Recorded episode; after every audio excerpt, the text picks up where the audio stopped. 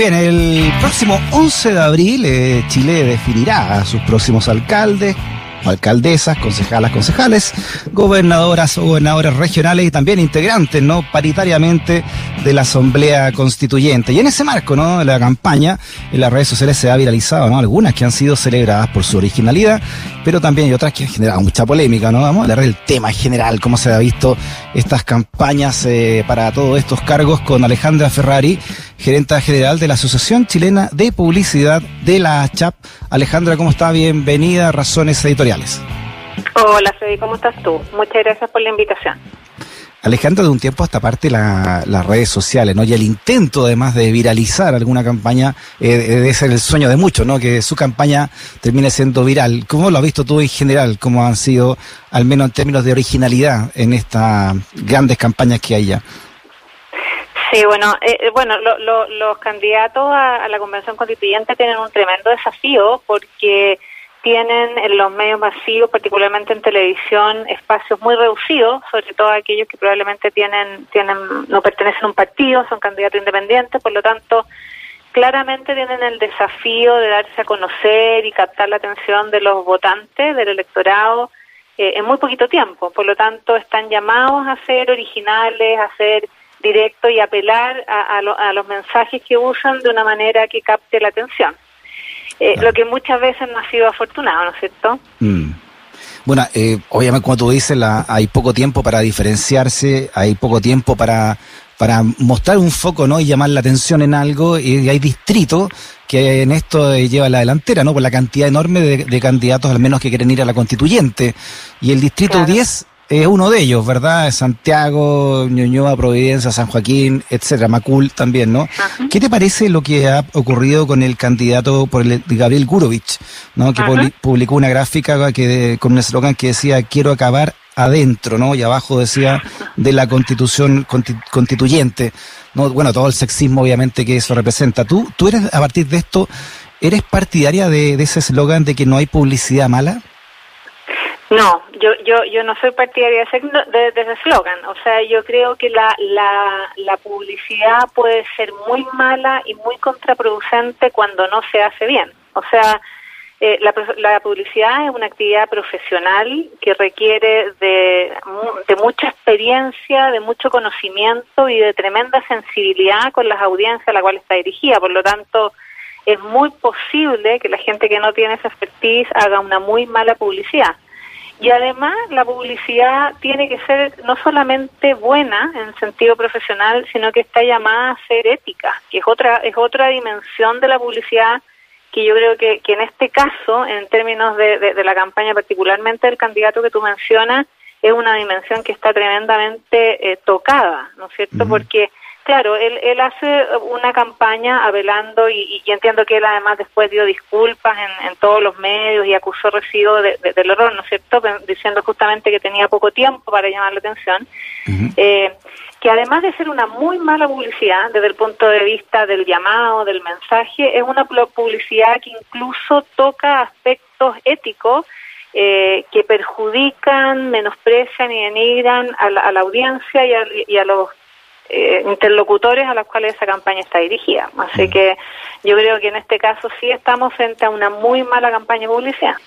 Interesante eso, ¿eh? que echar por tierra, porque es un, es un viejo adagio, ¿no? De, de, que toda publicidad es buena en el fondo.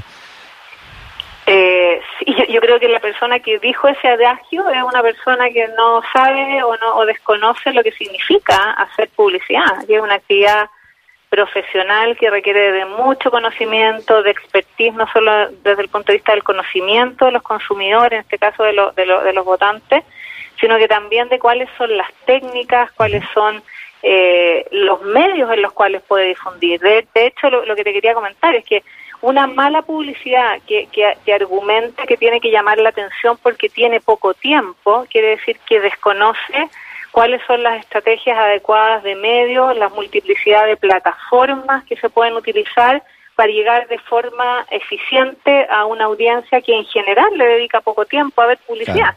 Entonces, yo, yo, creo que además de ser una muy mala publicidad, de ser tremendamente desafortunada en su contenido y en su expresión, denota que las personas que estuvieron detrás de esa publicidad no tienen el expertise adecuado para lo que están haciendo. Claro, y hay otro candidato, no sé, poniendo más ejemplos que de esto, eh, que pone en su meme, en su afiche, eh, pone vota CTM, así grande, ¿no? Sí, CTM. La vi también. y abajo eso es la, su, sigla, ¿no? No sé, Camilo Torre eh, Muñoz, no sé. Eso ya es más divertido. sí. Mira, lo que pasa es que yo creo que ahí se está, sí estamos en un paradigma que, que vivimos la gente que estamos vinculada con las comunicaciones y la publicidad de forma permanente que siempre se ha pensado que una publicidad para ser creativa tenía, tendría que ser como ingeniosa o tendría que ser original, por decirlo de alguna manera. Y yo creo que esos conceptos son bien pobres, porque la creatividad eh, tiene mucho que ver con entender cuál es la necesidad que el otro tiene para que tú creativamente le hagas una propuesta de valor, que es lo que nosotros decimos en el ámbito de, de las comunicaciones y de las marcas. Y la propuesta de valor no tiene necesariamente que ver con el ingenio, o sea, sobre todo cuando estamos hablando de decisiones tan importantes como es, una, es, hacer una nueva constitución. O sea, aquí yo siento que, que, el contenido de los candidatos, mucho más allá de que, de que el tiempo les juega en contra, ¿no es cierto?, tiene que estar apelando, primero que nada, de, forma empática a esta audiencia y generando una propuesta de valor con lo que la audiencia está buscando. Y si tú me preguntas a mí en términos generales, es la confianza. O sea, hoy día todos sabemos que hay una desconfianza y un desprestigio de todas las instituciones y la, y la política no, no, queda ajena a eso. Y para generar confianza tú no puedes apelar a una originalidad tan burda, además, ¿no es cierto? Porque esa originalidad además no tiene ningún contexto con el ámbito en el cual esa campaña se está desarrollando o los objetivos que esa campaña tiene, que no son necesariamente o únicamente dar a conocer un candidato, sino que cuál es la propuesta de ese candidato, qué lo hace diferente, por qué yo, yo tengo que votar por ti y no por los 100.000 o 20.000 candidatos que hay para un distrito. Entonces, creo que ahí eh, efectivamente se confunde la originalidad con, con una cosa como hasta burda, ¿te fijas? Si tuviéramos que hablar, eh, un tema que, te, que tú dominas mucho, ¿no? Las nuevas audiencias. Eh, si tuviéramos que hablar de estas nuevas audiencias políticas, ¿cómo, ¿cómo son respecto de campañas de los 90 o del 2000? O sea, mira, hay, hay un montón de estudios que uno ve tanto en el ámbito de la opinión pública política como en el ámbito de la opinión pública de, que está relacionada con el marketing, con la comunicación.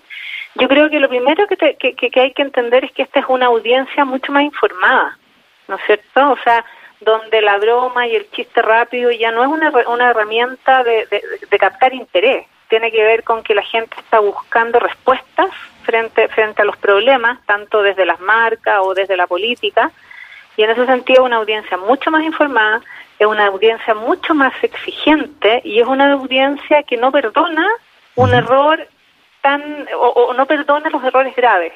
Está buscando gente que sea honesta, que apele a la empatía, está buscando gente que que además proponga, me imagino en el ámbito político, proponga las soluciones que, que, que son súper claras. Hoy día a la gente desde el punto de vista político le interesan cosas súper específicas y eso lo puedes ver tú en cualquiera de las después, eh, encuestas de opinión pública. Entonces, en ese sentido, eh, yo siento que además en muchas de estas campañas hay como un cierto menosprecio a la audiencia en términos de, de, de, de considerarlas como una audiencia eh, que, tú la puedes impactar de cualquier manera sin ningún costo, ¿te fijas? Entonces, en ese sentido, también es importante entender que nos estamos encontrando frente a audiencias más informadas, más empoderadas y más exigentes. Si a propósito de audiencia, Alejandra, eh, aquí dónde hay que apuntar. Mira, hay 1.191 aspirantes a ser constituyente, pero hay 155 escaños. O sea, como, como decía Gurovich, ¿no? Hay poco tiempo para poder eh, diferenciarse y hacerse notar, ¿no? Pero si tuvieras que elegir entre eh, apuntar a una campaña de televisión abierta, como vienen ahora con toda la polémica además que hay por los tiempos, o decididamente irte a redes sociales, ¿qué, qué ah. tú sugerirías? Frente a eso? Mira, lo que pasa es que la televisión abierta te va a dar pocos segundos para darte a conocer masivamente, que probablemente tiene que ver con lo que nosotros llamamos recordación. O sea, la, masividad o el alcance que te da eh, de repente un medio televisivo probablemente tiene que ver con que la gente recuerde tu cara o tu nombre. Pero hoy día lo que se usa mucho cuando tú quieres, eh, tienes poco plata o poco tiempo para darte a conocer es hacer una campaña súper targetizada a través de los medios digitales, donde las redes sociales son una forma y hay varias otras formas más. Entonces, las redes sociales, la gracia que tienen es donde tú puedes transmitir mensajes de mayor profundidad a una audiencia mucho más específica, a la persona que va a votar en tu distrito, ¿ah? y, puedes apuntar con un mismo mensaje eh, bajado, lo que decimos los publicistas, bajado a una audiencia más joven o bajado a una audiencia de un target mayor de edad o, o incluso georreferenciada a una zona específica geográfica donde tú quieras apuntar a, a, captar votos. Entonces, siento que hoy día eh, el mundo de las comunicaciones les entrega a los candidatos una serie de herramientas que requieren obviamente de conocerlas, requieren de que haya gente experta que conozca estas herramientas para darte una propuesta de comunicación, pero donde tú podrías ser tremendamente eficiente si eres capaz de entender a qué audiencia quieres dirigirte, cuáles son tus objetivos y cómo llegar a cada uno de manera adecuada. Sin ir más lejos y desde el ámbito más bien negativo, eh, es lo que hicieron los candidatos en Estados Unidos y toda esta cosa que hubo con el con, las elecciones cuando eh, Donald Trump fue elegido presidente. Entonces, claramente, claro, con mm. Cambridge Analytics, exactamente. Entonces, yo creo que, efectivamente hoy día eh, una buena estrategia de comunicación puede ser súper efectiva en lograr los resultados sin necesidad de tener que tener ni mucho tiempo de exposición ni muchos costos en inversión publicitaria. O sea, la televisión abierta no es ni mucho menos, obviamente, con el poder que tenía hace 15 años, ¿no? En esto. Eh, o sea, todos sabemos que hoy día la fragmentación de las audiencias existe, entonces por supuesto que los ratings en televisión hoy día no son los que eran hace 30 años atrás, o sea, hoy día no hay ni un programa de televisión ni noticiero que tenga 40 puntos de rating. Ahora, la televisión cumple sus objetivos, que tiene que ver con la masividad, con la recordación, pero cuando tú quieres efectividad en términos de lograr un voto de alguien, claramente ahí el mundo de los medios digitales, eh, las redes sociales entre ellas y muchas otras herramientas que existen, generan una, posibilidad de lograr efectivamente los objetivos que tú, que tú estás buscando. Ahora, es cómo lo haces ahí de una manera correcta, ética y transmitiendo el mensaje que realmente la gente es lo que necesita escuchar. Entonces, eh, Mira, esa es la gracia de, esta profesión, que al final requiere de un nivel de conocimiento que pareciera no ser tal, pero que cuando tú ves estos casos, efectivamente tienes la posibilidad de, decir, se nota que esas campañas no las hicieron expertos. Oye, por último, Alejandra, si tuvieras que elegir, ahora, en lo que va, ¿no? De la campaña recién, ¿no? Pero si tuvieras que elegir los elecciones awards, ¿no? ¿Tienes, ¿Tienes alguno, algún meme o alguna publicidad que te haya llamado la atención puntualmente? Mm, fíjate que no desde un punto de vista como para resaltarla por efectiva, por eh, creativa o por eh, empática. Yo, yo, yo, mira, en general eh, la asociación a la cual yo pertenezco no se pronuncia mucho sobre temas políticos.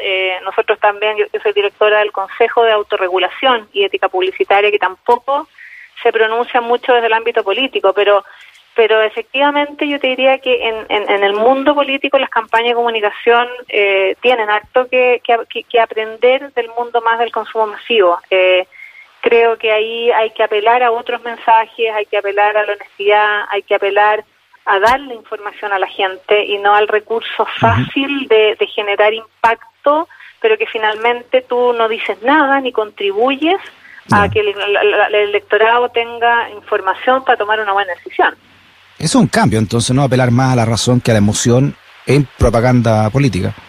Es que yo creo que no es elegir lo uno o lo otro, sino que cómo tú apelas de manera integral a la emoción y a la razón de las personas, aportando a que la decisión que la persona tome sea la adecuada. Y que, bueno, ahí en el ámbito político, la verdad es que no solamente la publicidad puede, tiene harto que decir, desde el punto de vista de la comunicación hay, hay harto que decir en, varios puntos, pero, pero efectivamente hoy día estamos frente a un frente al recurso fácil, yo diría. ¿ah? Eh, y, eso se da no solamente en la publicidad, se da, en otros ámbitos y creo que sí la publicidad, las comunicaciones tienen un rol de responsabilidad social que cumplir ahí. Muy bien, Alejandra Ferrari, gerenta general de la Asociación Chilena de Publicidad ACHAP. Alejandra, un abrazo grande, muchas gracias por tu conversación. Muchas gracias a ti, un abrazo. Igual, chao.